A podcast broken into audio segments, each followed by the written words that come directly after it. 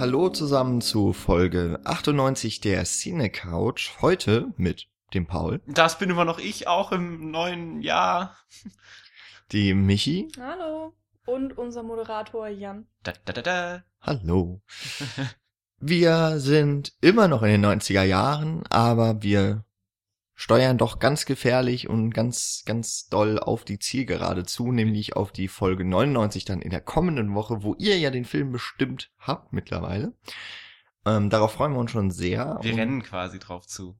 quasi. Hm, jetzt hast du ja schon den ersten Witz da rausgehauen, den wir, der bestimmt nicht der einzige sein wird. Das, das stimmt, ich habe noch ein paar mir aufgeschrieben. Aufgeschrieben, Ja, oder? im- im Oh, Kopf. Oh, okay. Ah, okay. Ähm, heute sprechen wir über einen Film, ja. Ihr wisst ja, wie das Konzept lautet bei uns aus dem Jahr 1998. Und was ich besonders schön finde, dass sich meine Kollegen nicht zu doll gewehrt hatten gegen meinen Vorschlag Lola rennt. Weil wir hatten bisher noch keinen deutschen Film in der Reihe. Generell, wir waren schon ein bisschen in Europa unterwegs, aber noch nicht zu sehr. Und ja, mit Lola Rent haben wir einen Film, der, wie wir bei der letzten Sichtung gestern, beziehungsweise eigentlich noch heute, äh, rausgefunden haben, doch arg 90er aussieht.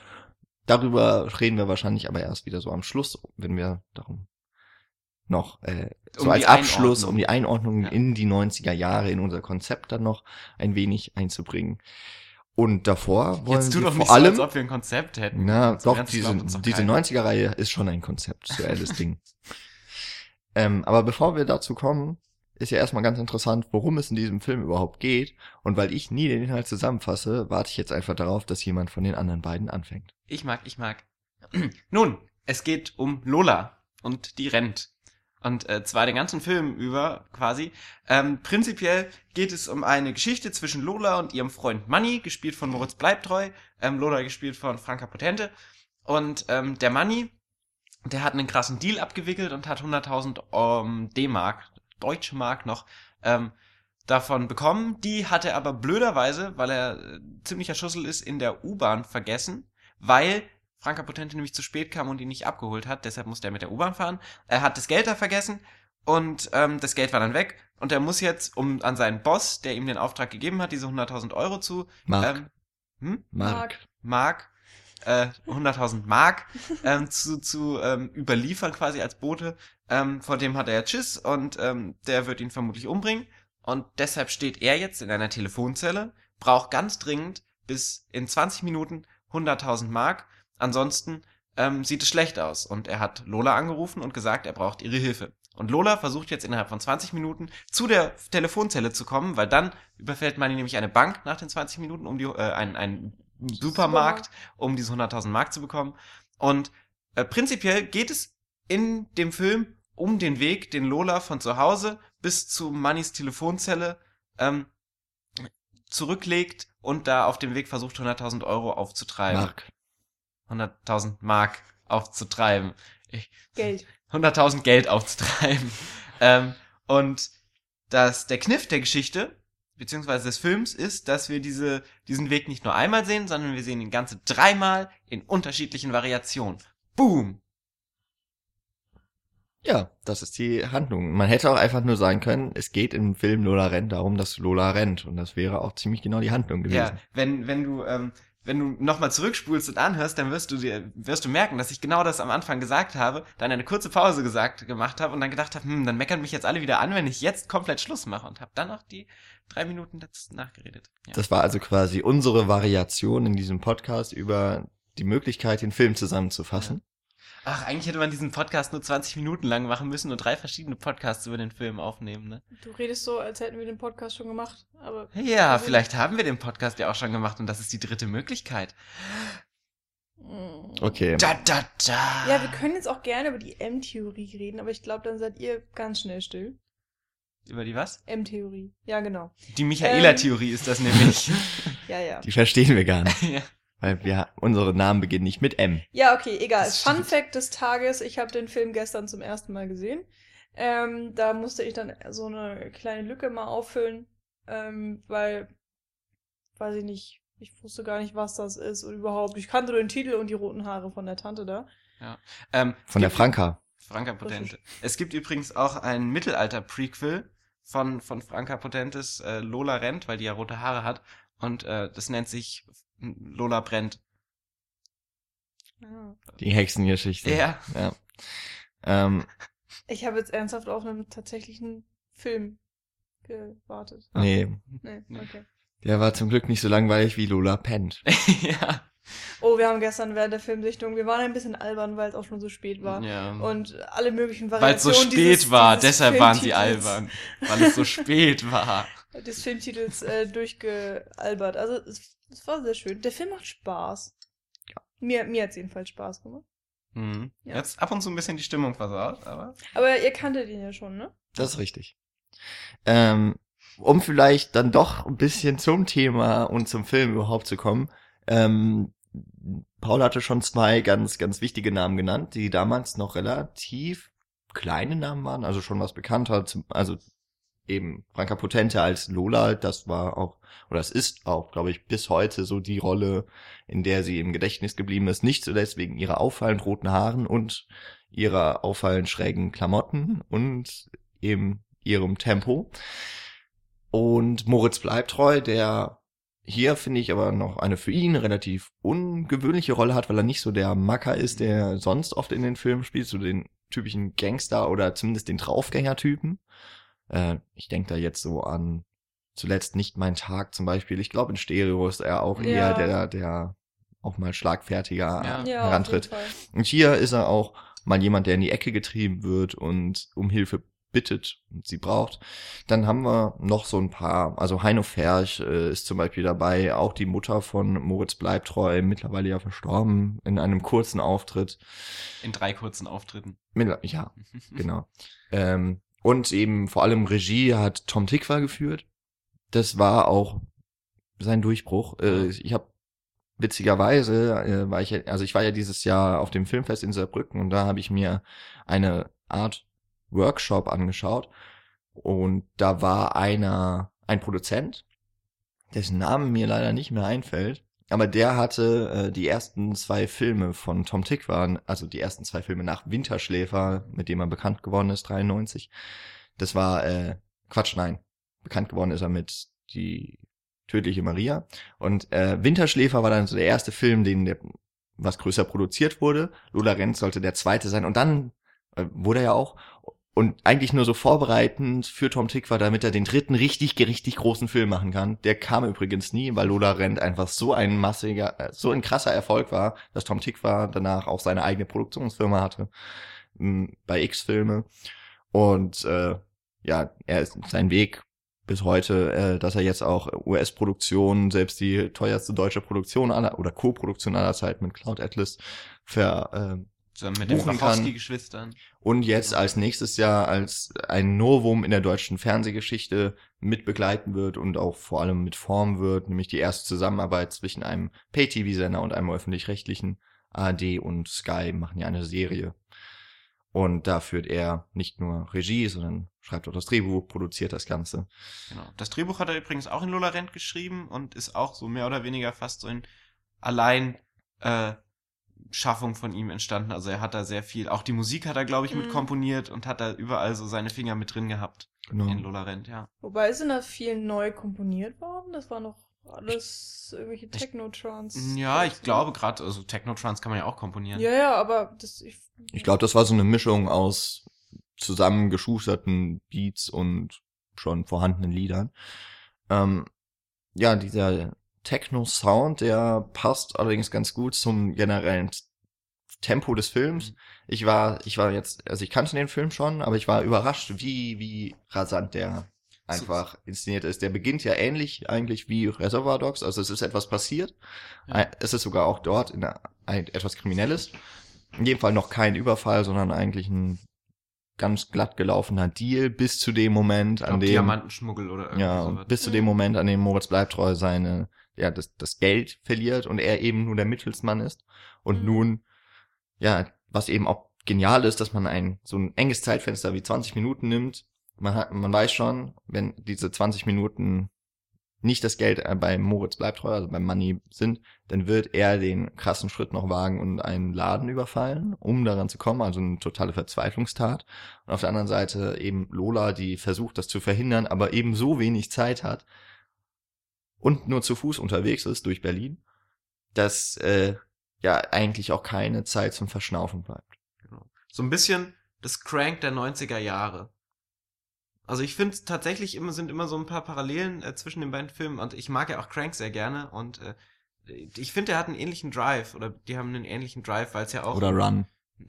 Einen ähnlichen Run, weil äh, in Crank geht es ja auch darum, dass er nicht stehen bleiben darf Mhm. und so und ähm, ja, bei Lola Rent ist es ja auch quasi so, wenn sie stehen bleiben darf, stirbt in dem Fall nicht sie, sondern Money wird im Zweifelsfall irgendwie von der Polizei gefangen oder ähm, überfällt fällt halt diesen Laden und stürzt sich ins Verderben.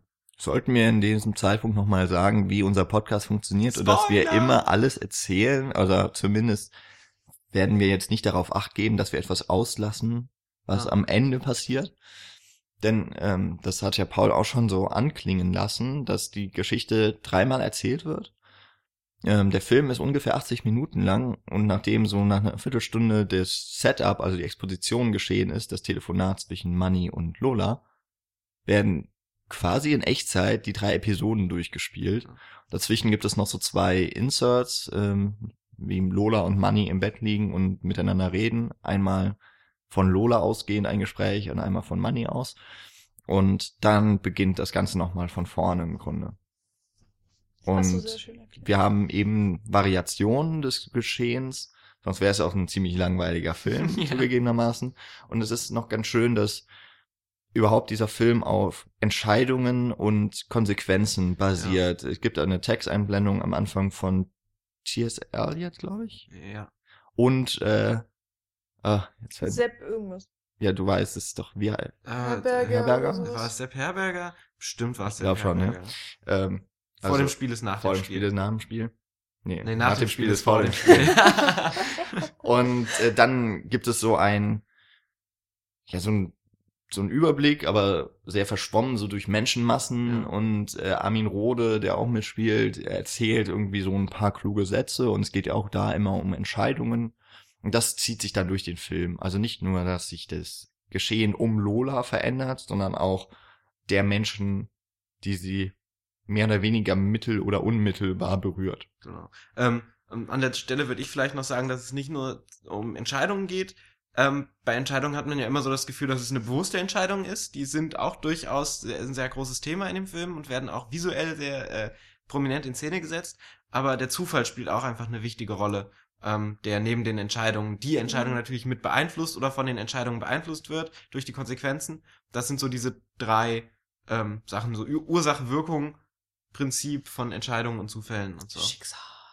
Ja, wobei ich finde tatsächlich Schicksal wird gar nicht so wirklich äh, thematisiert in dem ganzen Film, was irgendwie in der Luft liegt, wenn man das Thema so hat, Entscheidung, Zufall oder so.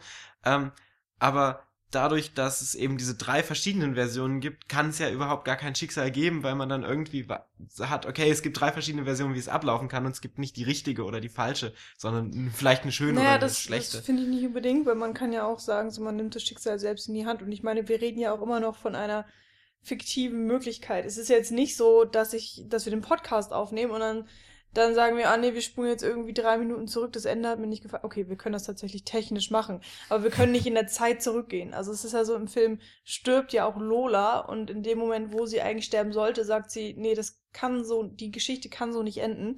Und ähm, durch irgendwelche Mächte ähm, landet sie wieder in ihrer Wohnung und kann von vorne anfangen.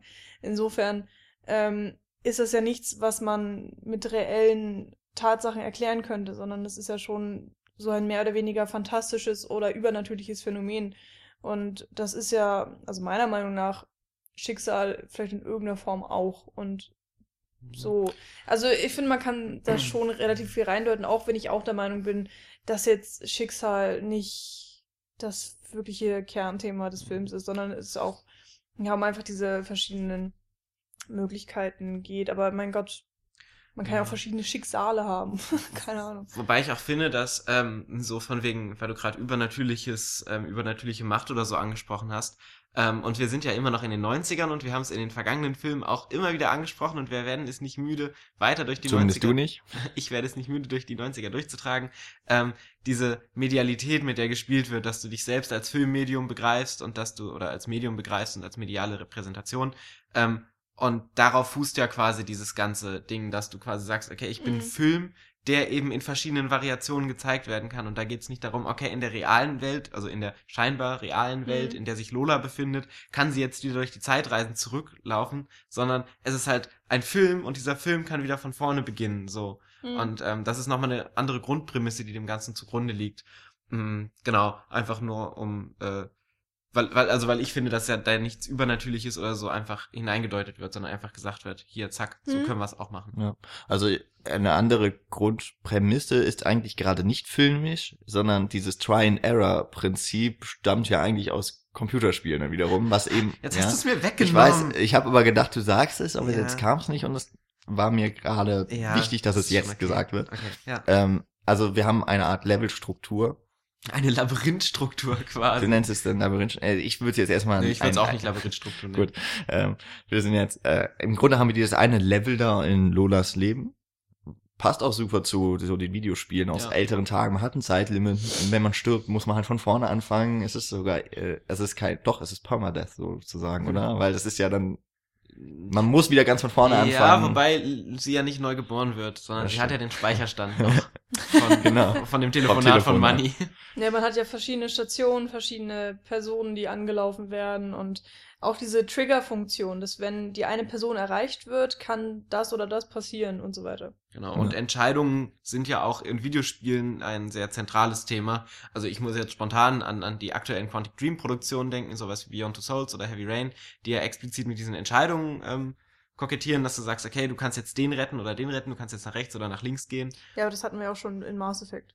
Also das ist ja auch eins dieser großen Ja, Beispiele. genau. Also rein prinzipiell ist es, wie gesagt, ein sehr Videospiel ähm, inhärenter Charakter, den du hast, diese Mhm. Entscheidungen treffen, wo du quasi, ja, wo das lineare Medium als ähm, emergentes Medium, also als, als äh, breit gefächertes Medium, wo die ähm, Gewalt über die Storyline dem Spieler überlassen wird, quasi, ähm, im Gegensatz zu den Filmen steht, die ja normalerweise eben dieses lineare Erzählen haben, was Lola Ren zwar auch hat, aber eine quasi breit gefächerte ähm, Erzählung in einer linearen Struktur verpackt. Und äh, genau, da auch ganz eindeutig auf die 90er, nochmal, um das nochmal zu thematisieren, die 90er stehen auch ziemlich im Zeichen der ähm, Gegenbeeinflussung zwischen beiden Medien. Also ich bin ja jetzt gerade im Filmmuseum äh, bei der Film und äh, Spiel, ein Wechsel, Film und Games, ein Wechselspiel bei der Ausstellung ähm, dabei und da arbeiten wir auch ganz viele Filme durch und die sind auch viel aus den 90ern, die da einfach,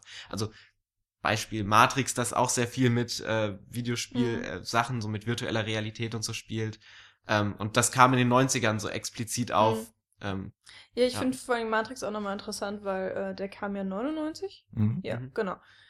Ähm, und als, als der Film angefangen hat, weiß ich noch, äh, nach der Szene mit den verschwommenen Menschen, die Jan schon angesprochen hat, gibt es noch Ja. eine Szene, wo vom Himmel, also du hast so einen Topshot auf Berlin und dann wird äh, so von Bild zu Bild so reingemorpht. Also du fährst dann Mhm. in dieses Zimmer von Lola, glaube ich. Und ähm, das hat mich einfach so krass an Matrix erinnert, weil ich den ja logisch, also ich habe den vorher gesehen.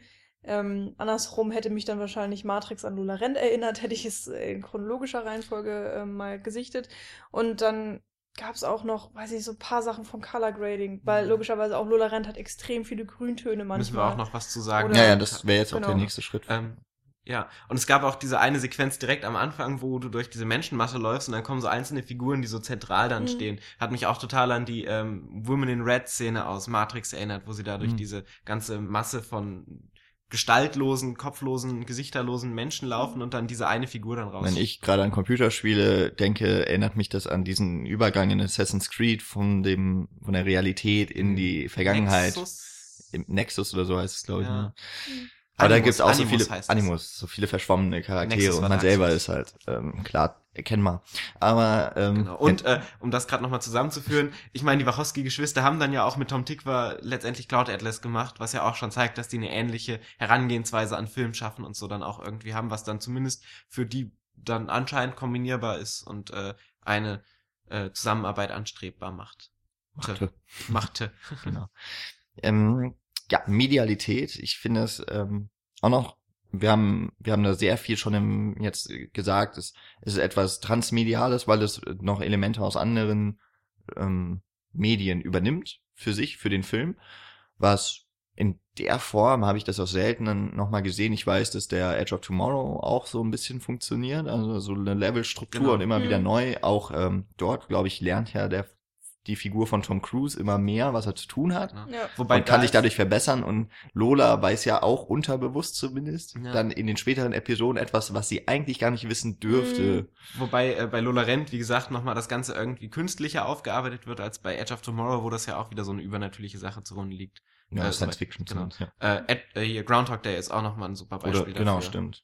Also täglich grüßt das Murmeltier, wo er dann auch immer wieder diesen gleichen Tag erlebt und andere Mhm. Entscheidungen treffen will, um aus dieser, aus diesem Zyklus Genau, auszubrechen. Zeitschleifen sind Und das. das ist ja Fall. tatsächlich auch so eine Art Fluch, der ihn belegt. Also es ist immer ganz interessant, äh, was für eine ähm, Prämisse so im, im liegt, ne? genau.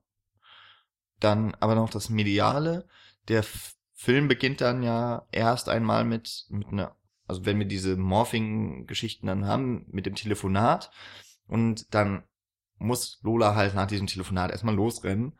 Und äh, die Kamera bleibt dann noch ein bisschen in der Wohnung und dreht sich noch um ihre Mutter, also um Lolas Mutter. Und dann sehen wir den Fernseher und dort läuft ein Cartoon ab. Und das ist das Treppenhaus, durch das Lola rennt in diesem Moment. Die Kamera geht in den Fernseher und wir haben eine Cartoon-Sequenz, Mhm. die, sich, die dann auch variiert wird. Die Cartoon-Sequenz gibt es auch nur in diesem Moment, in jeder der drei Episoden gibt es ihn da. Und was da erstmal ganz schön ist, natürlich, dass die Kamera in den Fernseher reingeht. Das heißt, es ist sich durchaus bewusst, dass das, was jetzt passiert, alles medial ist. Mhm. Dann dadurch, dass es Cartoon-Charakter hat oder ein, ein Cartoon ist, hat es sowieso eine ganz andere Abstraktionsebene und ähm, wirkt schon mal total, ja, filmig fiktiv. Ja. So ein Cartoon ist ja auch immer überhöht, es ist immer eine Überspitzung von der Realität. Und ähm, letztendlich ist Lola Rent ja auch nichts anderes als eine Überspitzung von der Realität. Also du hast auch immer wieder, ähm, dann auch wenn es wieder im realen Bild ist, immer wieder Situationen, die so in der realen Welt nicht möglich sind. Wenn Lola zum Beispiel schreit, das tut sie öfter mal, kann sie damit Dinge anscheinend beeinflussen oder kaputt machen. Also es geht Ja, in dem Fall würde ich mal davon ausgehen, dass das durchaus auch postmoderner Charakter ist, denn das ist ein Element aus der Blechtraune. Ja. Also von Günter Krass das Buch, später von Volker Schlöndorff verfilmt und auch sehr bekannt, dürfte man zumindest Mhm. vom Namen her kennen. Aber ich würde nicht nur sogar Überspitzung der Realität sagen, sondern eigentlich auch ja eine, oh Gott, eine Überschreitung. größere Absurdität. Entfernung. Also ähm, Distanz. wir haben ja jetzt schon öfters gesagt, also dass einfach äh, keine Realität abgebildet wird in dem Film eigentlich, sondern es wird mit ganz vielen Sachen gespielt ähm, und trotzdem entsteht aber ein, ein großes Ganzes. Also es ist ja, man hat ja kein Stückwerk, Hm. sondern irgendwie ähm, fußt das eine immer in das andere und, und das macht den Film aber immer auch so spannend. Ähm, und, und würden wir uns jetzt vorstellen, dass der Film die Realität abbildet. Du hast da diese Lola und diese 20-Minuten-Geschichte. Und dann wäre der Film ja auch faktisch einfach nach 20 Minuten vorbei. Dann würde sie im schlimmsten Szenario, also das erste Szenario, was stattfindet, ist ja äh, tatsächlich auch sehr, oder das zweite ist ja auch sehr tragisch, wenn äh, einmal Lola stirbt und einmal Money und, und dann wäre der Film halt zu Ende. Wie deprimierend wäre das bitte? Dann, das wäre ungefähr der langweiligste und schlimmste Film aller Zeiten. Andererseits würde man vielleicht sagen, oh, er hat sich was getraut. So.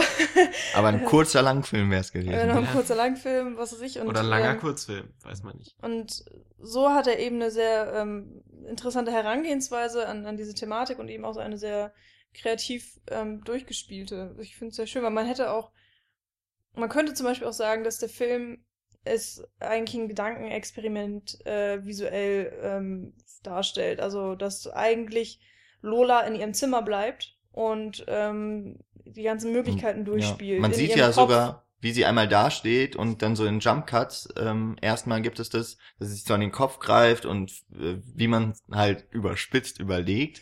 und dann gibt es noch genau diese vielen 360 Grad Hm, um, um Rundfahrten um Lola. Sie gibt's auch später nochmal genau. auf den Straßen. Wo sie sich dann Berlin. überlegt, an welche Person sie sich Genau. jetzt wendet, Genau. die ihr dieses Geld geben kann. Wenn dann so in zwei, drei Frames die Bilder, äh, Genau. die, die Köpfe von den Menschen gezeigt werden, das ist ja eigentlich auch so ein schönes Stilmittel. Und da wird halt auch wieder gezeigt, dass es nicht nur, ähm, also da wird ja auch schon a- stark mit Foreshadowing gearbeitet, weil sie entscheidet sich ja dann am Ende zu ihrem Vater zu gehen. Und ähm, sobald sie aus dem Raum rausläuft, schaut der Vater ihr nur noch nach und sch- schüttelt mit dem Kopf. Das heißt, als Zuschauer weiß man schon, okay, da wird nicht viel zu holen sein. Der Vater hat ja quasi jetzt schon in dieser, in diesem Frame quasi gesagt, dass es da Mhm. nichts gibt. Ja, wobei du ja auch nicht genau weißt, warum er den Kopf schüttelt. Mhm. Der könnte ja auch sagen so, oh Gott, die Lola ist schon wieder in Schwierigkeiten. Das Mädel, Ja. was macht das bloß? Es könnte halt auch dieses väterliche so, oh mein Gott. Ja, aber so wie äh, er sein. guckt, also er hat ja auch so diesen Hugo Weaving Charakter, das haben wir auch schon äh, sehr schnell gemerkt, dass er also er hat irgendwie so eine gleiche Gesichtspartie und äh, da es ja darum geht, dass sie gerade jemanden sucht, also gerade eine Hilfe sucht, um die 100.000 Euro zu sagen, äh, zu holen, 100.000 Mark zu holen, 100.000 Geld zu holen, ähm, also habe ich es relativ eindeutig so gedeutet, dass er gleich am Anfang sagt, no. Ja, aber das Ding ist auch, du kannst, äh, kennst den Film schon. Du wusstest ja, worauf es hinausläuft. Ich nicht. Ja. Und, und deswegen habe ich da dann vielleicht auch ein bisschen was anderes äh, reingedeutet, beziehungsweise war es für mich offener Mhm. am Anfang. Ich, ich finde das aber auch bezeichnend, dass äh, die beiden letzten Personen, an die sich Lola wenden möchte, sind ihr Vater und ihre Mutter und sie entscheidet sich dann für ihren Vater, weil sie auch weiß, dass ihre Mutter Alkoholikerin ist. Na, und der Vater arbeitet halt auch in der Bank. Genau. So. ja. Also, ähm, dann haben wir noch als zweites so mediale Durchbrechung, sage ich mal, dann der auch mit der vierten Wand, weil das deutlich auffällt. Also der, der Film an sich ist ähm, auf Film auch gedreht, ähm, aber es gibt so diese, ich nenne es mal Nebenhandlungen und die sind auf einem Videoformat. Ja, das habe ich exakt nicht verstanden. Und also ich habe extra nochmal drauf geachtet, es sind tatsächlich nur die Handlungen, die nicht mit Lola oder Money zusammenhängen, Mhm. Die sind in diesem Videoformat. Das sieht, äh, wenn man sich eine Blu-ray holt, ist man eigentlich gewohnt, dass man ein schön glasklares, detailliertes Bild hat. Video ist ziemlich grisselig. Ähm, Die, Es wirkt das verpixelt. Licht wird irgendwie auch ganz anders aufgenommen. das, also genau, ist es hat eine, es hat eine ganz andere Farbgebung. Ähm, wenn man jetzt, also so, würde ich mal sagen, der bekannteste Videolook ist entweder kennt man den aus Dogma-Film von Lars Ja. von Trier oder Win Thomas Winterberg oder auch von Danny Boyle 28 Days Later. Ist ja auch mit einem, in einem Videoformat aufgenommen und sieht furchtbar aus, so quasi als Blu-ray, weil man aus dem Material Mhm. halt nicht so wahnsinnig viel rausholen kann. Wobei es da noch mal ein bisschen anders ist, weil du dich ja extrem schnell dran gewöhnst und hier hast du ja diese komischen Videoschnipsel nur und äh, wenn es dann zum ersten Mal kommt, dann, also ich habe mich ein bisschen erschreckt, ich habe gedacht, "Hup, was ist das denn jetzt? Und dachte erst so, war da irgendwas kaputt?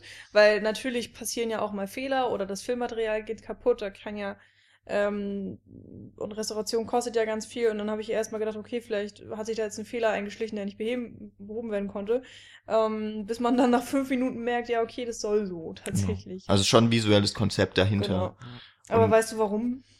ich würde jetzt einfach mal sagen, weil es wirklich, es ist nicht das, das Primäre, es ist etwas, es ist immer sekundär, was da gezeigt wird. Es gibt ja auch, ähm, wir haben vorhin gesagt, es geht immer wieder um Entscheidungen, es geht um Zufälle und auch zufällige Begegnungen Personen. Es gibt noch so ungefähr drei oder vier Personen, glaube ich, ähm, wirklich nur Figuren, die auftauchen, die an denen Lola entweder vorbeirennt oder gegen sie läuft oder mit ihnen spricht. Und dann bekommen wir in so einem staccatohaften Stil mit, mit Fotos ähm, des, den nächsten Lebens oder ihren Lebenslauf bis zum Tod teilweise auch präsentiert. Da wird dann Und auch auch das ist ja ein, also nicht mit hochauflösenden Kameras aufgenommen, sondern es hat auch so ein bisschen so einen grisseligen Look. ja, es also wirkt so schon ein mehr bisschen wie Polaroid. Genau, Manchmal. so ein auch bisschen. wegen der Geräusche, die dann eingefügt werden. Und da wird ja auch wieder so ein bisschen die Zeitachse durcheinander gebracht, äh, weil man dann eben, wie gesagt, die Person bis zum Ende verfolgt, quasi, was dann noch gar nicht geschehen ist zur Mhm. Zeit genau, des genau. Films. Blick in die Zukunft Genau. sozusagen. Und auch das verändert sich eben. Und das hat relativ wenig mit Lolas ähm, Einwirken zu tun, sondern auch da merkt man, okay, das Leben kann halt so oder so verlaufen. Mm, Und auch das hat ja diesen, diesen grisseligen Look. Und deswegen, also ich finde, es ist so eine, es hat eine visuelle Entscheidung gewesen, vielleicht auch ein bisschen am Geld gelegen. Weiß ich nicht. Filmmaterial war, war und ist ja auch heute noch ziemlich teuer. Video nicht so. Ähm, ist dann ja auch häufig mit Handkamera anstatt auf Dollys oder äh, sogar Steadicam. Wie, also die anderen Bewegungen sind ja alle total geschmeidig. Also Mhm. auch die, die Kamerabewegungen durch die schmalen Flure bei Lola zu Hause zum Beispiel. Und Mhm. dagegen hat man dann halt auch den Videolook, den Handkamera-Look, der total heraussticht und eben was anderes erzählt. Insofern, Mhm. glaube ich, ist Wo- es einfach bewusst. Wobei es aber tatsächlich in manchen äh, sehr, sehr ähm, Dramaten, dramatischen Szenen, keine Ahnung, äh, gibt's auch den, wird auch Handkamera benutzt. Also wenn sie zum Beispiel in der Bank ist bei ihrem Vater und er erzählt ihr dann, ähm, oder sie kriegt mit, dass er diese Affäre hat und dann hat man, dann, dann wackelt es auch sehr stark. Aber es ist ähm, tatsächlich noch sehr effektvoll, weil es so sparsam äh, benutzt wird und weil man eben auch in den Szenen, in die sie rennt, ähm, sehr ruhige Kamerafahrten hat. Das fand ich immer sehr interessant, dass die Kamera sich oft mit ihr bewegt oder ihr entgegengesetzt, das gibt's auch, ähm, und immer extrem geschmeidig und langsamer als sie. Also oder es ist halt genau parallel zu ihr, aber die Kamera ist nie schneller als Lola, was halt auch so ein bisschen zeigt, so was für einen Druck sie hat, also dass sie wirklich auch um ihr Leben rennt oder eben um Mannys Leben und dass sozusagen ähm, die Kamera mehr oder weniger gerade so mithalten kann. Ja, oder dass der Zuschauer halt quasi mit ihr rennt und nicht quasi überlegen ist oder so, sondern eben direkt involviert ist in das und Geschehen. genau, gleichzeitig ist es auch ein Zeichen dafür, dass wir nicht vorausschauen können. Also dass, ähm, dass wir gar nicht wissen, okay, was passiert jetzt als nächstes und, und wird sie das schaffen, diese 100.000 Mark aufzutreiben oder nicht. Also das ist, dass die Zukunft immer im Wagen liegt. Hm, äh, überlege ich nämlich auch gerade, ob es in diesen, wenn sie rennt, glaube ich, sehen wir sie entweder von der Seite, etwa 90 Grad, Mhm. oder wir sehen ihr ins Gesicht und wir sehen selten, in welche Richtung sie läuft. Ab und zu sieht man das schon, wenn zum Beispiel so ein, äh, also ich muss jetzt an die Nonnenszene zum Beispiel denken, sie Mhm. muss ja immer an Nonnen vorbei, da sieht man zum Beispiel ein Over-the-Shoulder-Ding, wie sie dann durch die Nonnen. Ja, und das. Casino Mhm, Genau.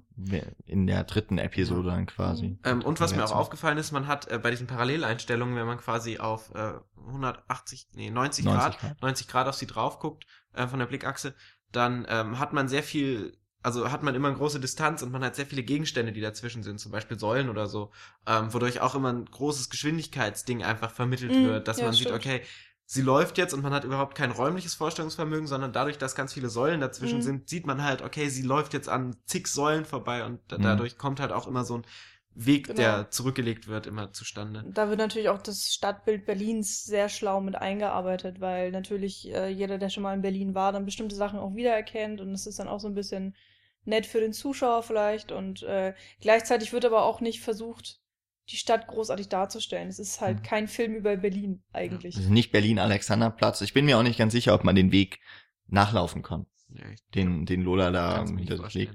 Ähm, ich würde gern kurz noch eine Sache sagen, weil wir gerade diese Polaroid-Fotos und so Mhm. angesprochen haben.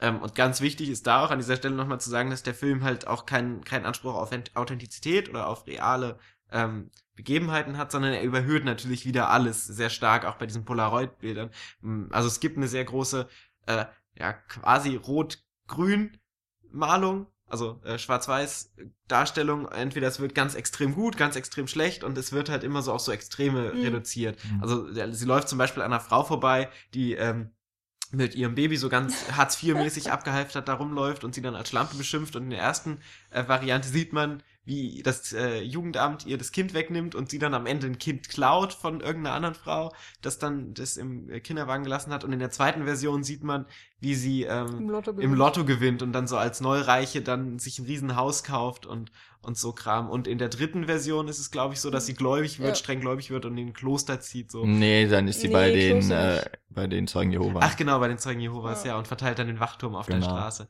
Ähm, und das sind natürlich also, also sehr starke Sachen, die so ein bisschen eher symbolisch und, und so ein bisschen plakativ auch darstellen sollen. Oder das ist- Polaroid. mit, auf jeden Fall mit Humor. Ja. Ja, das wollte ich auch sagen. Das ist, äh, finde ich auch ganz interessant, dass der Film sich da auch wirklich nicht so ganz ernst nimmt, was, glaube ich, auch so ein bisschen typisch 90er ist. Äh, also natürlich auch nicht immer. Aber dass eben zwischen diesem ganzen Drama, zwischen diesem ganzen Gehetze dann vielleicht nochmal so eine kleine Pause eintritt, dass man, ähm, also es ist ja, was du gemeint hast, Staccato-mäßig, das mit den Polaroid-Fotos, ähm, nennen wir es jetzt einfach mal so. Und eigentlich vergehen nur ein paar Sekunden, in dem dieses Leben dargestellt wird, aber es ist ja ein kompletter Bruch mit der eigentlichen Geschichte und dadurch hat man wirklich so eine kleine Pause im Film und, und konzentriert sich dann für zehn Sekunden auf diesen Lebensausschnitt ähm, der anderen Person. Und wenn man erstmal weiß, dass das passiert, wartet man in der nächsten Episode dann auch drauf, dass es passiert, weil man sich die Menschen, ähm, die das auslösen, sehr gut merken kann. Hm. äh, da sie auch immer sehr extrem dargestellt werden oder eben irgendein besonderes Merkmal haben, wie zum Beispiel äh, die Frau in der Bank mit dieser abgefahrenen Frisur. Also, das ist, äh, kann man ja einfach nicht, nicht vergessen. Nein, nicht vergessen. Das kann man sich Das nicht, man. nicht merken. so, jetzt haben wir alles durch. Ja. Ähm, Alle drei und, und du freust dich schon fast so, ah, okay, ich, vielleicht ändert sich ja jetzt was. Also ich, ich wusste es auch noch nicht genau, was da jetzt passiert, aber ähm, man wird ja schon vom Film auch selbst sehr stark darauf hingeführt, dass sich immer mal Kleinigkeiten ändern oder auch ändern können.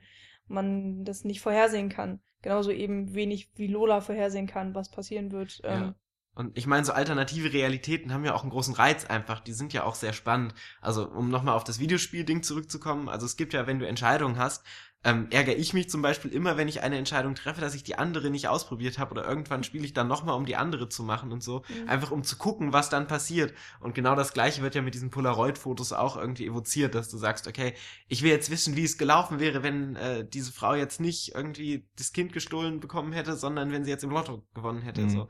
Und äh, das hat halt diesen, diesen Reiz, dass du sagst, okay, es könnte so ganz anders verlaufen sein. Und das Mhm. ist ja auch die Prämisse, die den Film auch trägt. Ja, aber ich meine, es ist ja nicht nur da, es ist auch in Gesprächen, dass eine winzige Veränderung, ein Detail im Dialog etwas ganz anderes auslöst. Ja. Äh, der Vater von Lola hat eine Affäre mit einer Angestellten und ähm, es geht immer darum, ob die beiden nun eine Familie im Grunde gründen wollen und einmal geht's halt wirklich nur darum, möchtest du ein Kind mit mir haben, dann äh, ist sie schon schwanger und sagt ihm auch, dass, es, dass er nicht der Vater ist. Da haben wir schon erfahren, dass auch Lola ein Kuckuckskind ist, also äh, adoptiert von ihm. Beziehungsweise, beziehungsweise er ist nicht der richtige Er ist nicht der Vater. biologische Vater. Genau. Mm, Und dann gibt es noch mal eine andere Variante, ich weiß nicht mehr genau, wie die ausgespielt wird. Ich glaube, da kommen sie gar nicht so weit, weil dann eben äh, der, der Ter nächste Termin naht. Genau. Also Was übrigens der- auch eine Person ist, die man vorher schon sieht. der, der Herr Meier oder so. Genau. Aber in der zweiten Episode streiten sie sich, also der Vater und seine Affäre, und dann kommt Lola in dieses Streitgespräch rein und dadurch ist dann auch nochmal irgendwie alles anders und dann raubt sie ja die Bank aus oder so. Ja. Und im dritt, in der dritten Episode ist es ja tatsächlich so, dass äh, Sie ihn gar nicht trifft, ne? das, trifft genau, sie trifft ihn nicht, weil ähm, Herr Meier hatte keinen Autounfall und deswegen kommt er pünktlich zum Termin mit dem Vater.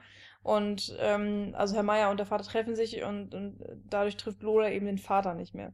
Genau. Ähm, ganz interessant ist an dieser Stelle nochmal, dass die Entscheidungen, die das alles beeinflussen, halt wirklich alle von Lola ausgehen. Nein, nicht alle. Szenen, welche denn nicht? Naja, also ob sie jetzt, ob da jetzt der Streit entsteht oder nicht, zum Beispiel Ja. zwischen den Eltern Ja. ist oder nicht Eltern. Man könnte jetzt theoretisch Affäre. sagen, es hängt davon ab, wann Lola eintrifft, ob sie vor diesem Streitgespräch eintrifft, Ja. um es zu unterbinden. Ja, es ist halt so eine typische Kettenreaktion. Also es ist halt die Frage, ob sie der Auslöser ist oder eben nur ein Teil davon. Aber auf jeden Fall ähm, hast du eben diese Dominostruktur. Was halt sehr ganz lustig ist, weil Genau. irgendwann am Anfang des Films äh, auch ganz kurz mal der chinesische Domino Day oder so gezeigt wurde. Genau.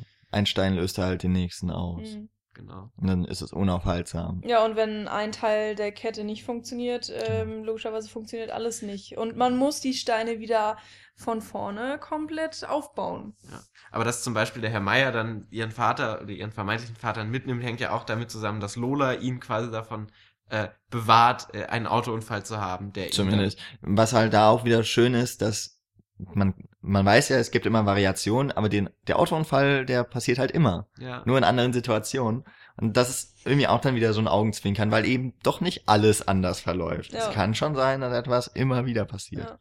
Und ähm, wo wir jetzt gerade da schon sind, wusste ich tatsächlich auch nicht, wie es endet. Also ich habe mich die ganze Zeit gefragt, gibt es ein Happy End? Also schaffen sie es irgendwie, das Geld aufzutreiben und rechtzeitig an diesen Ronny oder wie er heißt, zu bringen? Oder äh, werden sie dann doch zu, weiß ich nicht, Bankräubern oder Supermarkträubern und äh, sind dann so ein bisschen Bonnie und Clyde mäßig zusammen auf der Flucht? Das kann ja auch eine Art von Happy End sein in irgendeiner Form, wenn sie es dann schaffen zu fliehen und sie haben zusammen ähm, die Zukunft vor sich liegen, so ungefähr. Und äh, auch wenn es keine vielleicht besonders schöne Zukunft ist. Und das, das fand ich dann auch spannend zu sehen, äh, für was der Film sich letztendlich entscheidet, weil ja auch von vornherein klar gemacht wird, dass es eigentlich ziemlich viele Möglichkeiten gibt und nichts ausgespart werden muss, nur weil es vielleicht unbequem ist oder so.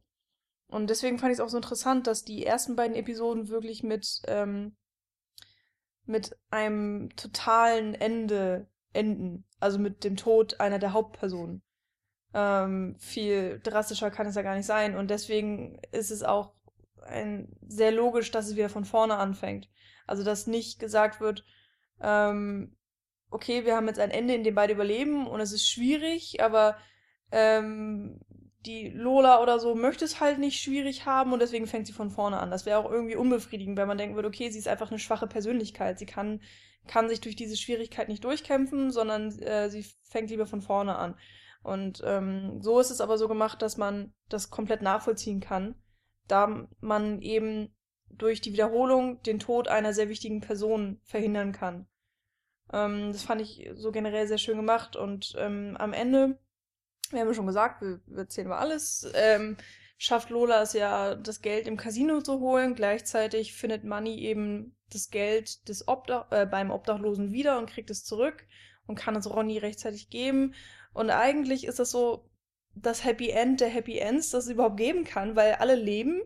Selbst äh, der Auftrag, also Ronny ist glücklich und hat sein Geld und alles ist gut. Er hat seine, seine Arbeits, ähm, sein Arbeitsverhältnis irgendwie gut dastehen lassen können. Und Arbeitsverhältnis, und dann haben sie ja tatsächlich noch dieses legal gewonnene Geld äh, vom Casino, das sie ja benutzen können, für was sie wollen. Und keiner hat sich in irgendwelche Miseren bringen lassen. Naja, also wir haben dann den, am, den schlimmsten Autounfall, den der, gut, ja. äh, den der Herr Meier haben kann, dann noch mit dem Vater. Und dass der Obdachlose mit einer Pistole durch Berlin rumfährt auf einem Fahrrad, ist vielleicht auch ein wenig so ein Schatten über das Ganze. Und man hat ja noch den, Aber- den, den äh, anscheinend realen Vater von Lola, Aber- der ja auch im Krankenhaus. Gut, äh, aber immerhin im hat sie ihn ja durch ihre heilenden Hände Ja. geheilt. Ach so. Oh, jetzt habe ich auch verstanden, was ihr gestern gesagt habt. Okay, gut. Und Ja. ja, was, was mir noch ähm, aufgefallen ist, also zum einen, ähm, das noch so, wir haben vorhin mal über das Tempo des Films auch gesprochen mit dem mit den Kamerafahrten und sowas. Wir haben da teilweise auch eine extrem hohe Schnittfrequenz. Ja. Sehr, sehr viele Einstellungen auf Lola, wie sie rennt. Also Michi hat schon gemeint, oh, die Franka Potente haben musste ganz schön in Form sein. War sie, glaube ich, damals auch wirklich. Ähm, dann haben wir noch so ein paar Sachen, die typisch postmodern sind, das mir halt noch so aufgefallen ist. Zum Beispiel. Auch wieder Big Word der 90er. Ja, äh, zum Beispiel, das ist vielleicht auch das, das Offensichtlichste, dass die Hauptfigur Lola heißt. Ähm, man weiß vielleicht, dass der Filmpreis, der deutsche, der wichtigste deutsche Filmpreis heißt ja auch die Lola.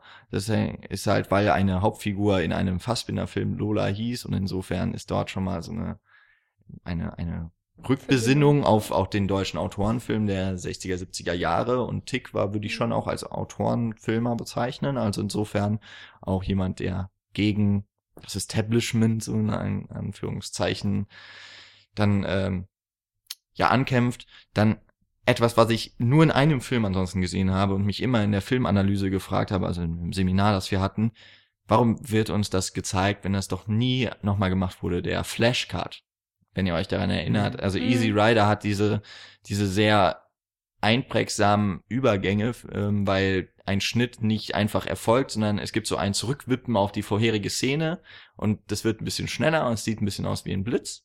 Oder man hat so, man hat so eine Assoziation zu einem Blitz, deswegen Flash, also mit A. Ähm, und das gibt es auch bei, bei Lola Rent. Äh, und dann gleichzeitig noch so die Wischblenden, was so typisch eigentlich nur in Star Wars Mhm. funktioniert und auch nur da irgendwie noch so, weil das so einen Charme hat, verzeiht, weil das ansonsten so billig wirkt, habe ich immer das Gefühl, es wird so Movie Maker mäßig. Ja. Und ähm, dann gibt es auch noch etwas auch total filmisches, nämlich äh, Multiscreens. Ja. Also Ja. nicht nur Splitscreens, sondern Multiscreens, ähm, was die Uhr natürlich, die auf 12 Uhr geht, also High Noon. Mhm. Auch etwas, der Film ungefähr in Ja. Echtzeit, auch das hat High Noon damals gemacht. Ähm, Und wir sehen, ja, ähm, wir sehen die Figuren, wie sie auch gegen, sich Mhm. gegenüberstehen im Bild, aber sich gar nicht sehen teilweise oder nicht hören, weil, weil sie eben doch an verschiedenen Orten sind, aber sie werden durchs Bild zusammengebracht, dann noch die Uhr dabei. Das ist etwas, was halt 24 später so zu seinem visuellen Stil gemacht hat. Und es gab's halt damals schon. Ja, also es ist 98. Und du hast ja auch so ein bisschen diese Western-Assoziation in der letzten ähm, Episode, wo Loda dann an die Kreuzung kommt und es ist komplett alles leer Ja. gewischt. Es Mhm. fehlt eigentlich nur noch dieses Tumbleweed, was über diese leere Berliner Straßenkreuzung ähm, wedelt oder äh, gewindet wird. Und ähm, ja, das ist halt auch so diese verlassene Westernstadt irgendwie so, die Assoziation um High Noon, Punkt 12 ist sie da. Und eben auch so der, der einsame Held, der verzweifelt äh, so wie eine Eisenbahn gegen die Wand rennt, so ungefähr, um, um da durchzukommen. kein schönes Bild gerade und nichts anderes eingefallen. ähm, irgendwas. Ah nee, das mit dem Tablet. Ähm, und, und irgendwie musste ich auch, also muss ich an dieser einen Szene, ich weiß nicht warum, aber ich musste auch immer an äh, 2001 Odyssee im Weltraum denken. Ach, mit dem, Ko mit dem Hörer. Genau, am Anfang Ja. mit dieser so, Hörer ja, und dieser Ja, Pseudo-Matchcard Das- mit der. Ja. Genau, da ist auch sogar dieser, da ist der Flashcard Genau. und Die der Tüte und der, der genau. Kopfhörer, Tüte äh, und der, der, Der, der äh, Telefonhörer, so. ja, der rote stimmt. Telefonhörer und die rote Tüte und das hat halt auch so diesen, diesen Matchcard von 2001 Mhm. Charakter irgendwie auch wieder Stimmt, sehr assoziiert. Mhm. Ja. Äh, gleichzeitig haben wir, also wir haben nicht nur eine Rückbesinnung auf das, was schon war, so filmisch, sondern wir haben eben auch ähm, so generell einfach eine Darstellung der 90er tatsächlich, weil man in dem Film einfach sehr viele Sachen sieht, die es heute nicht mehr gibt. Allein dieser, dieser Hörer mit einer Schnur und dieses alte moderne Telefon, das ist halt heute, heute würde man es als retro-schick bezeichnen. Ja, ich finde das so super cool. Ich möchte ja schon, seit wir zusammen wohnen, gerne ein Telefon mit Wählscheibe Ja, haben. wir haben zumindest ein Telefon mit Genau, mit Schnur. Wählscheibe. Immerhin. Ja. Ähm, solche Sachen sind eben drin und dann zum Beispiel Moritz bleibt treu steht die ganze Zeit in einer Telefonzelle. Ja, find das heute mal. Genau, Ja. fast alle Telefonzellen sind ja abgetragen worden, weil jeder Depp ein Handy besitzt und solche Sachen halt. König der Ähm, Löwen VHS-Kassetten Ja, oder, Genau. oder Dann eine, hast du eben Mark und keine, keine Ja, Euro und- und, eine Telefonkarte. Ja. Wer kennt Ja, das heute noch? Ja, Telefonkarte. dass die auch leer sein kann und man Ja. kann halt niemanden mehr anrufen damit. Und dann später, was, was man auch so kennt vielleicht, also ihr wahrscheinlich auch, also ich hatte in der Schule noch kein Handy Nee. am Anfang. Nö, genau. Und aber eine Telefonkarte, und wenn die halt leer war, hat man eben andere Leute an der Telefonzelle, die da vorbeigelaufen sind, danach gefragt, ob man mal kurz einen Anruf von ihrer Boah, Telefonkarte ja, machen ich erinnere mich noch, wie meine mir immer so, das ist hier eine 5-Mark-Telefonkarte, nimm die jetzt mit. Mhm. So. Und vor dabei. Äh, wenn die Gott. leer waren oder so, dann lagen sie halt einfach auf dem Boden von Genau. der Telefonzelle. lag so ein ganzer Haufen Telefonkarten. Ja, also Die haben nochmal total krasse Designs. Irgendwie, es Ja. gab ja alles. Ja, das stimmt. Ja. Die waren halt auch so als Werbeträger irgendwie Genau. ganz, ganz wirksam. Ähm, äh, dann natürlich die Klamotten. Och Gott, ja. ja, und die Ja. Haare. Und die komischen Tattoos. Also anscheinend war ja auch dieses Ja, das Arschgeweih, Tattoo aber um den vorne. Bauchnabel. Ja. Also, Ein Das- Bauchnabelgeweih. das Mhm. war, also ich kann, kann mich dran erinnern, dass es teilweise richtig modern war, sich da so eine Sonne halt drum zu machen. Also sie hat es ja jetzt so ein schwarz, ein Tribal-Tattoo, aber viele einfach so eine Sonne mäßig um den Bauch. ja, die äh, Sonne den dann meistens auch vertribelt dann irgendwie so. Weil ja auch in den 90ern ganz, ganz viel Bauch freigetragen wurde, was äh, Franka Potente hier ja auch macht. Und das ist einfach, es ist einfach so alles so grau. ja, und so ein türkises, türkise Bluse mit einer Mhm. grünen Hose, Tanktop, ja. also- Springerstiefel. Springerstiefel. Ja, also die Haare verstehe ich auch heute noch nicht. Das war, glaube ich, auch für die 90er ein bisschen Ja, krass. dieses, dieses ist- typische Oder- Spitzenblond. Ja, es Oder- ist auch, es ist auch so schön. Ich habe eben ähm, auf der IMDb, ich habe nochmal eben, um einfach die Chronologie von den Filmen von Tom Tick war nochmal drin zu haben, und ich habe mir ja trotzdem vorhin vertan. Ähm, äh, war ihm Bild und man hat, wir kennt, man kennt ja IMDb, das ist ja so ein Fotostream dann unten noch so und da sind nur die kleinen Thumbnails von den Bildern und da war eben eins, da war eine Frau, das konnte man erkennen, so mit rastermäßig Hm. rote Haare. Habe ich da angeklickt und dann war das halt die Lana Wachowski neben Tom Tick war Ja. mit Annie Wachowski und ähm, gut, das war dann eher so pink, lila anstatt Mhm. dieses ganz knallrot, aber insofern haben sich da auch schon wieder zwei quasi dann gefunden. Von Cloud Atlas dann. Ja, Foto. genau, wahrscheinlich dann von der Cloud Atlas Premiere oder so. Also äh, auch irgendwie sehr schön, dass ich das nochmal so wiederholt habe. Ja. Wobei ähm, mir gerade wieder eingefallen ist, äh, dass wir auch von der Musik dieses ganze Techno und Trance haben und Oh so. ja. Und äh, wenn man Sau in dieser gut, Szene ey. ist, dann hat man ja auch immer eigentlich so abgefahrene Klamotten und auch ganz, ganz viel krass gefärbte Haare und, und vor allen Dingen auch bei den Frauen sehr viele Kurzfrisuren, äh, Kurzhaarfrisuren. Also es war ja auch dann, dann dieses Wasserstoffblond und alles Mhm. Mögliche und ähm, vielleicht haben sie sich einfach gedacht, dass das eben, dass Lola eine Frau aus dieser Szene ist oder so. Naja, Ist gut. ja jetzt auch nicht so wichtig. Und wir hatten vorhin halt schon angesprochen, da können wir jetzt, glaube ich, ganz gut zukommen, äh, dass auch sehr viel mit Farben einfach gespielt wird in dem Mhm. Film. Und ähm, Lola, wir haben es gerade gesagt, besteht ja aus roten Haaren und einer mehr oder weniger grün anmutenden Kleidung. Ja. Und das sind ja schon die zwei Hauptfarben, die sich die ganze Zeit durch den Film ziehen. Ähm, wir haben auch, um das gerade nochmal vorwegzunehmen, ähm, das sind auch Ampelfarben, so. Ähm, es geht auch um den Weg, der ja immer beschritten wird und um Entscheidungen, um Stehenbleiben, Weiterlaufen. Und das sind natürlich dann rot für Stehenbleiben und grün für Weiterlaufen. Und es wird auch im Bild ständig sind Ampeln zu sehen. Also sei es als Verkehrsschild, wo man sieht, okay, Ampel demnächst in so diesem Dreieck. Oder halt Mhm. Ampeln selber, die gezeigt werden. Ähm, Moritz Bleibtreu steht an der Kreuzung, wo ähm, auch wieder metaphorisch Kreuzungen, verschiedene Wege, die sich Mhm. treffen, so. Ähm, Und eben auch Möglichkeiten. Genau, weiterzugehen. Möglichkeiten. Ähm, es gibt ganz kurz das nochmal farbunabhängig eingespielt, äh, gibt eine wunderschöne Sequenz, äh, die leider nur in den ersten beiden ist. In der zweiten sieht man das nur aus einer ähm, normalen Perspektive, aber äh, im Film wird auch allgemein sehr viel mit Topshots gearbeitet und es gibt so einen Topshot auf so äh, Topshot auf so einen Platz, über den Lola drüber läuft und sie läuft in den ersten beiden Varianten in verschiedenen Versionen drüber. Ja. Also in der ersten Variante läuft sie quasi diagonal, perfekt diagonal, diese Vierecke, die durch die Steine irgendwie geformt sind. Und in der zweiten Version läuft sie exakt genau eine Linie lang, was dann auch wieder äh, den die verschiedenen Wege irgendwie dann Mhm. ver- äh, kennzeichnet. Stimmt, der, der fehlt in der dritten. Mhm, genau. Ja, beziehungsweise man sieht sie über den Platz laufen, Mhm. aber da ist es halt aus einer äh, authentischen Perspektive, Ja. also du hast quasi Augenhöhe. Aber wie sollte sie sonst auch noch irgendwie effektiv drüber laufen? Kreise Ne? Genau, sie könnte ja nur noch zickzack Ja. durchlaufen Ja. und das ist bei 20 Minuten Zeit. Ich Stimmt, fand's halt ein bisschen schade, weil ich dann mich, mich gefragt habe, oh Gott, wie läuft sie denn jetzt nochmal über die, äh, in der dritten Version Mhm. drüber? Und dann war ich so ein bisschen enttäuscht, also es ist halt so die Augenhöhe-Perspektive. war. Äh, Nochmal ganz kurz zu äh, Rot und Grün, äh, weil du das mit der Ampel auch so verglichen hast. Da ist es ja dann interessant, dass es kein Gelb gibt. Also so suggeriert wird, es gibt keinen Zwischenweg, es gibt kein nichts Einfaches, sondern egal wofür man sich entscheidet, entweder, also du musst halt einerseits voll durchpowern, so ungefähr. Es gibt Ja. nur Stopp oder Start. Ähm, und du musst es durchziehen und, und hast immer das totale Ende, so ungefähr.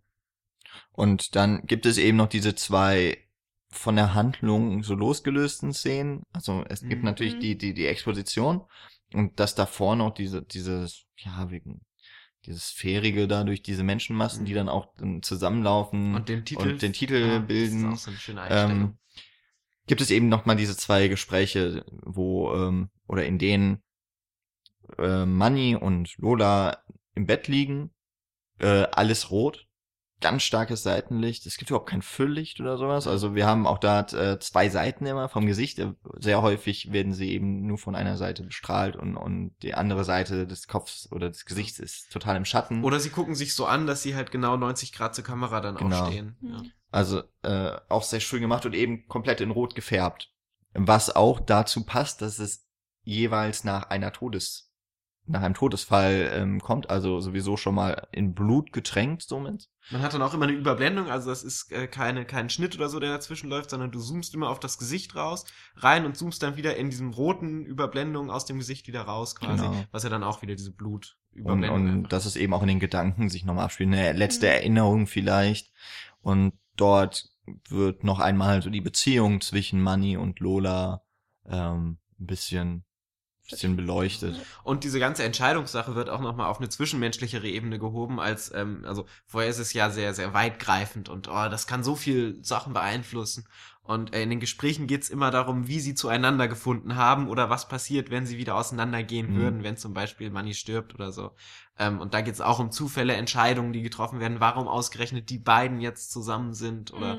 warum äh, sie jetzt unbedingt nur die ganze Zeit an ihnen hängen bleiben müsste und so Sachen. Also Gespräche, die man irgendwie auch kennt und auch irgendwie immer mal in äh, ganz unangenehmen Situationen geführt hat, wo man dann auch wieder denkt, oh, du willst doch jetzt eigentlich nur meckern, äh, bei Lola in der ersten, in dem ersten Dialog, wo man sie ja auch überhaupt nicht recht machen kann und so. Ähm, Ja, das war so ein bisschen typisch Frau irgendwie. was aber auch so existenzialistische Fragen irgendwie so sind. Warum ist es jetzt ausgerechnet dieser Partner? Gibt es den einen Partner oder ist das alles nur Zufall? So Mhm. wieder Genau. die Thematik, ja. Da war es ja auch noch so eine schöne Überblendung von der zweiten in die erste, äh, andersrum, von der ersten in die zweite Episode, äh, weil Lola in diesem roten Bettgespräch ähm, gefragt wird von Manny, ob sie denn von ihm weg will. Und dann hört das Bettgespräch das Gespräch auf und sie liegt wieder auf der Straße und müsste eigentlich sterben. Aber dann sagt sie, nee, will ich nicht. Und in, das ist eben genau der Moment, äh, wo sie sich entscheidet, wieder von vorne anzufangen. Und, und sagt, okay, ähm, ich kämpfe einerseits eben für unsere Beziehung, andererseits eben auch für unser beider Leben. Ja. Ähm, was mir noch, es ist gerade komplett out of Thema, äh, was mir gerade noch zum, weil wir gerade auch Zufall gesprochen haben und so, äh, dass sie auch ausgerechnet in einem Casino am Ende ist, ist ja auch schon wieder total sinngebend, weil das ja auch so das Ding für Zufall schlechthin Mhm. ist und, und auch, weil unsere Diskussion Zufall, Schicksal oder so, das wird Oder ja Glück, da, nennen wir oder mal Glück, genau, Glück, Schicksal, Vorbestimmung und so, das wird da ja nochmal ganz zentral irgendwie thematisiert in diesem Casino. Äh, genau. Und es gibt, also die ersten beiden, also die erste Ep Episode steht unter dem ähm, Zeichen des Rot, Sie hat dann auch eine rote Tüte für, für, ihr, für ihr Geld. In der zweiten Episode steht es eher unter dem Zeichen des, Gel äh, des Grün. Mhm. Da hat sie dann auch das Grün, eine grüne Tüte für das Geld. Und in der dritten Episode hat sie tatsächlich eine goldene Tüte für das Geld, was auch irgendwie so ein bisschen, ja, goldene Zukunft oder so kann man ja so Bilder dann auch wieder äh, bemühen, aber was dann irgendwie so zeigt, okay, das ist jetzt in diesem Fall einfach die Ideale. Es ist Mhm. nicht zu viel, nicht äh, genau das Gegenteil. Also sowohl grün als auch rot endet ja schlecht. Ähm, und da könnte man jetzt sagen, okay, das war zu viel gewollt, das war zu, zu schlecht gewollt oder so Mhm. rein, rein metaphorisch. Und ähm, genau, das Goldene ist dann quasi der, der goldene Schluss von der ganzen Sache. Genau. Und sie gehen ja auch die Straße entlang, es fehlt eigentlich nur der Sonnenuntergang. Genau. Ja. Ähm, und, und sie haben dann erst einmal zumindest das, das friedliche Ende. Genau. Ich finde es auch schön, dass es dann da bleibt, weil man hätte da ganz leicht noch so ein Ende dran klatschen können im Sinne von und zehn Jahre später Ja, oder, glücklich. oder eine Polaroid Ja. äh, ja, ähm, Montage dann Genau. von ihrem Leben. Aber Und- das lässt man halt offen. genau. Das, Ja. das finde ich irgendwie sehr schön, dass äh, wir wissen, sie sind jetzt irgendwie glücklich miteinander und, und haben generell eine Zukunft. Und es ist nicht wichtig, wie diese Zukunft aussieht, weil einfach nur wichtig ist, und das ist auch das, was ja äh, der ganzen Film versucht wurde zu erreichen, dass sie eben eine haben. So. Ja. Und dann ist es eben auch das perfekte Ende für diesen Film, weil alles andere wäre eben nicht stringent. Was jetzt vielleicht noch, ich glaube, den Film haben wir ganz gut besprochen. Was mir jetzt noch so auffällt, warum er auch wichtig ist, so für die 90er. Wir haben erzählt, wie, warum er in die 90er Jahre passt. Warum aber auch ausgerechnet dieser Film mir sehr wichtig war, dass wir ihn besprechen. In 98 hatte er auch noch viele andere gute Filme. Wie Ähm, jedes Jahr irgendwie. Ja, natürlich. 90er waren krass. Aber ähm, die 90er waren nicht das deutsche Filmjahrzehnt. Das muss man halt ganz klar mal sagen. Da ist nicht, also die, das, so die ganz großen, meinetwegen noch, die unendliche Geschichte war zumindest mit Deutschland viel produziert und auch in Deutschland gedreht. Ähm, das Boot natürlich als ganz großer. Ähm, dann kam in den 90ern echt nicht viel. Also ich meine, Herzog, Wenders haben immer noch Filme gedreht, aber das sind dann auch schon ein bisschen so die alteingesessenen, aber die drehen ja heute zum Teil noch Filme oder spielen mit, so im Fall von Herzog. Und eigentlich ging der deutsche Film, oder war der deutsche Film ziemlich am Arsch, muss man mal so sagen. Da war kein großer Kassenerfolg, nicht mal in Deutschland. Also auch die Otto-Filme zum Beispiel waren da nichts mehr. das Ich glaube, da stimmt, kam ja. noch irgendwann mal Otto der Katastrophenfilm, so um die Jahrtausendwende. Ja. Aber auch schlecht, also der war auch nicht mehr witzig. Ah, also, ja, gut.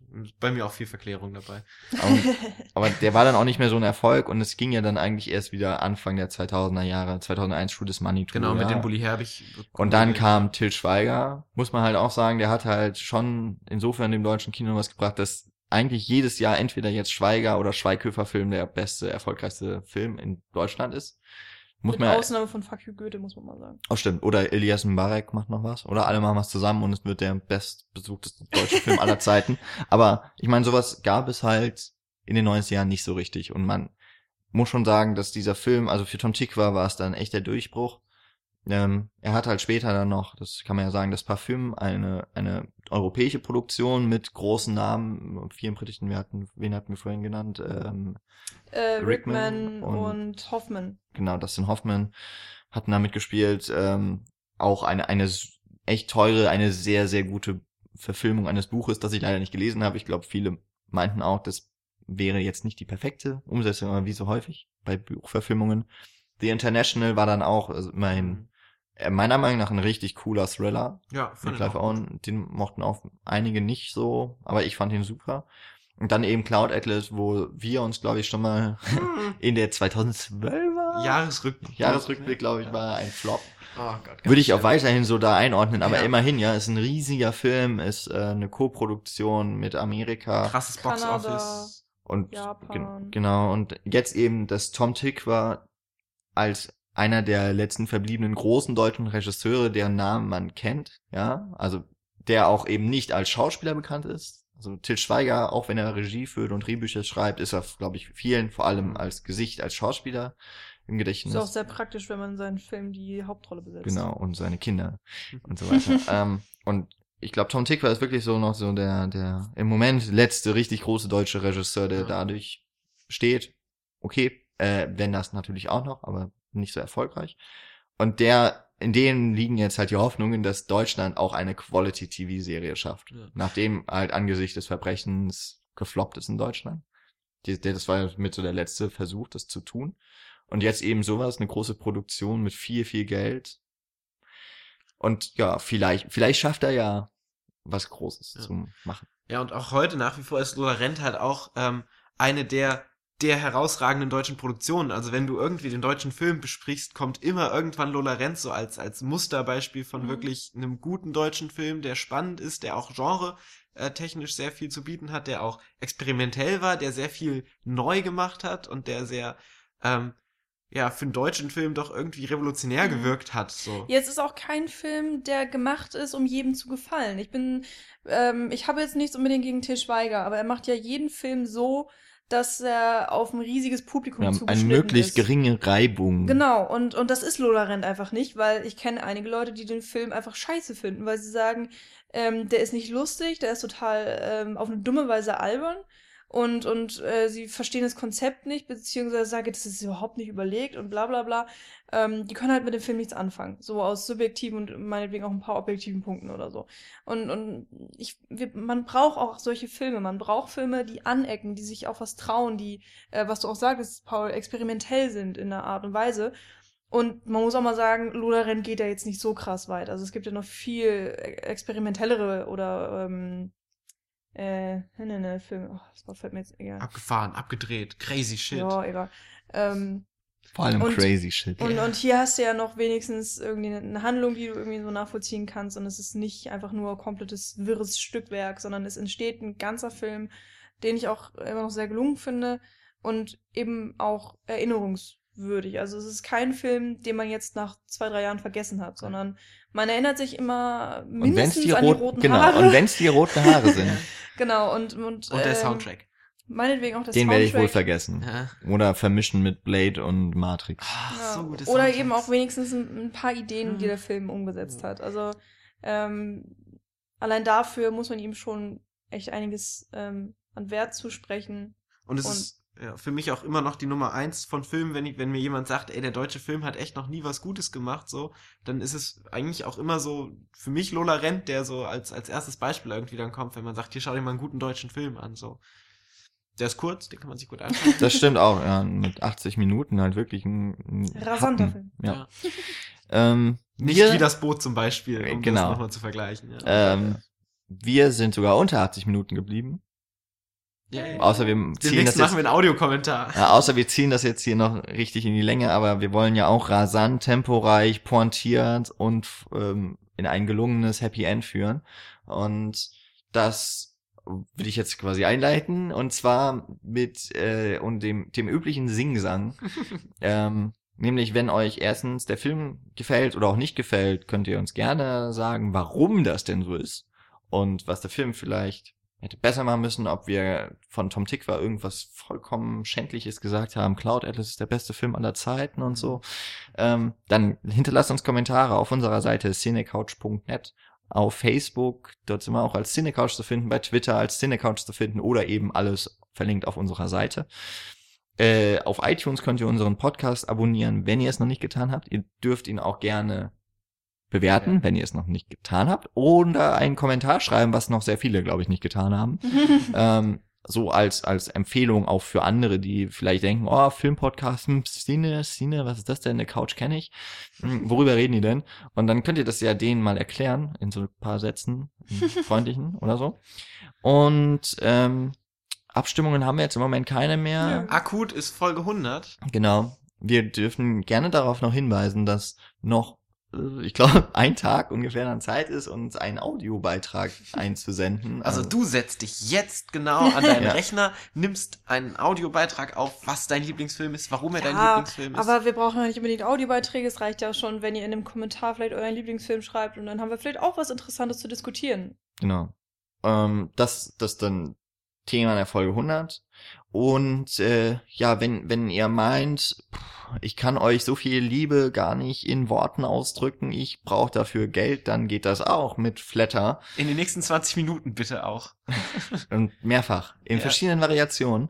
ähm, genau, äh, ihr dürft uns gerne beflattern mit einem Klick auf unserer Seite unter diesem Podcast. Ihr dürft auch unsere Seite in euer Flatter-Abo abonnieren. Äh, dann bekommen wir öfter Geld von euch. Oder aber ihr habt überhaupt nichts Schlimmes, also ihr verliert kein Geld dadurch, dass ihr uns unterstützt und bestellt über unsere Seite bei Amazon. Zum Beispiel Lola Rent, falls ihr noch nicht habt. Tolle Blu-ray. Äh, wie gesagt, ein kurzweiliger, schnell erzählter und vor allem auch kurzer Film, den wir besprechenswürdig fanden und äh, ich hoffe, ihr fandet ihn jetzt auch oder findet ihn immer noch interessant. Insofern wünsche ich euch viel Spaß beim, beim Bestellen, beim Flattern, beim Kommentieren, beim Liken, beim, beim Bewerten. Und hören. Und hören und Filme gucken. Vielleicht auch Lieblingsfilme. Ich nicht. Ich wünsche euch den Spaß nicht. Der Jan hat gerade so, ich wünsche euch das betont. Hm. Dann, nö. Ich kann ja nicht immer nur für euch reden. ja. Ja, dann hören wir uns hoffentlich nächste Woche wieder, dann mit dem Film eurer Wahl. Dann, dann, dann, dann, Spannung. Tschüss. Tschüss. Ciao.